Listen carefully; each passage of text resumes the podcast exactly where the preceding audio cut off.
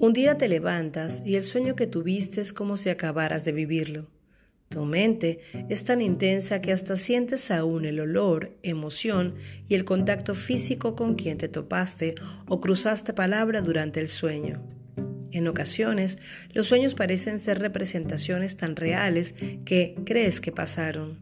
Esa información se queda en el inconsciente, que en ningún caso diferencia entre real o ficticio pues al pensarlo, visualizarlo o recordarlo, parece que sucede, y eso conlleva una emoción.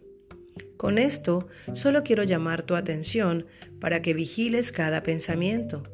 Parece una tarea titánica, pero por el contrario, es a veces sencilla si estás alerta conscientemente y a través de una palabra o conjunto de ellas repetidas constantemente, entras en el aquí y el ahora. De esa manera detienes tu mente y logras mirar el pensamiento como observador y decidir.